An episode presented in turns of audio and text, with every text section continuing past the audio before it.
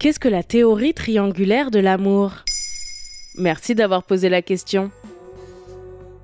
Si vous êtes fan de télé-réalité sur les relations amoureuses comme Love is Blind ou The Ultimatum, vous vous demandez peut-être ce qui fait qu'une relation amoureuse fonctionne, s'il y a vraiment des critères objectifs derrière un couple qui dure. Dans un monde de plus en plus numérique, et surtout après la pandémie, beaucoup de personnes trouvent difficile de trouver l'amour. Aussi, la théorie triangulaire de l'amour, qui promet une très belle relation, est devenue virale sur TikTok ces derniers mois. C'est quoi? À ne pas confondre avec un triangle amoureux, une relation ou une situation qui implique trois personnes, la théorie triangulaire de l'amour rassemble trois critères essentiels, trois piliers qui permettraient d'avoir un amour parfait. L'intimité, les sentiments de proximité et de connexion avec son partenaire, la passion, l'attirance physique et le désir sexuel, et l'engagement, la volonté de maintenir l'amour que l'on porte pour l'autre dans le temps. Pour le visualiser sous forme de schéma, pensez que les trois critères forment les angles d'un triangle au centre duquel il y a un amour complet. Sans l'un de ces trois critères, la relation serait déséquilibrée. Par exemple, un amour avec engagement sans intimité et sans passion serait un empty love, un amour vide. L'infatuated love, l'amour passion, réunirait seulement la passion et le désir.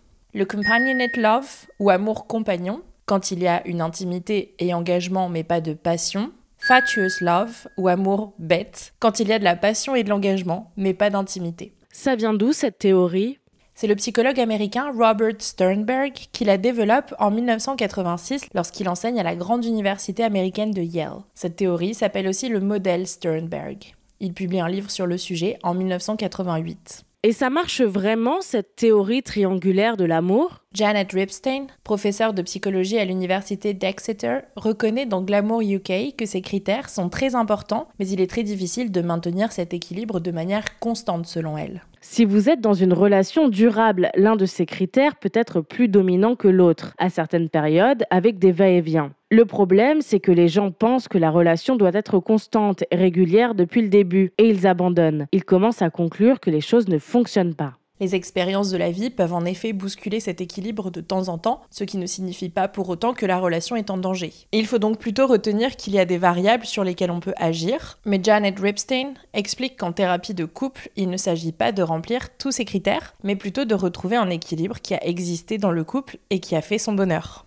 Je pense qu'il faut surveiller et rééquilibrer ces composants. S'ils commencent à s'affaiblir, il faut leur redonner vie. Mais l'important, c'est de surveiller plutôt que d'avoir l'impression qu'ils doivent être au même niveau tout le temps. Pour le psychologue Sternberg ou dans la thérapie de couple, le but reste une relation durable. Mais différents types de relations peuvent être satisfaisants si c'est ce que l'on cherche. Voilà ce qu'est la théorie triangulaire de l'amour. Maintenant, vous savez, un épisode écrit et réalisé par Antonella Francini. Ce podcast est disponible sur toutes les plateformes audio, et si cet épisode vous a plu, n'hésitez pas à laisser des commentaires ou des étoiles sur vos applis de podcast préférés.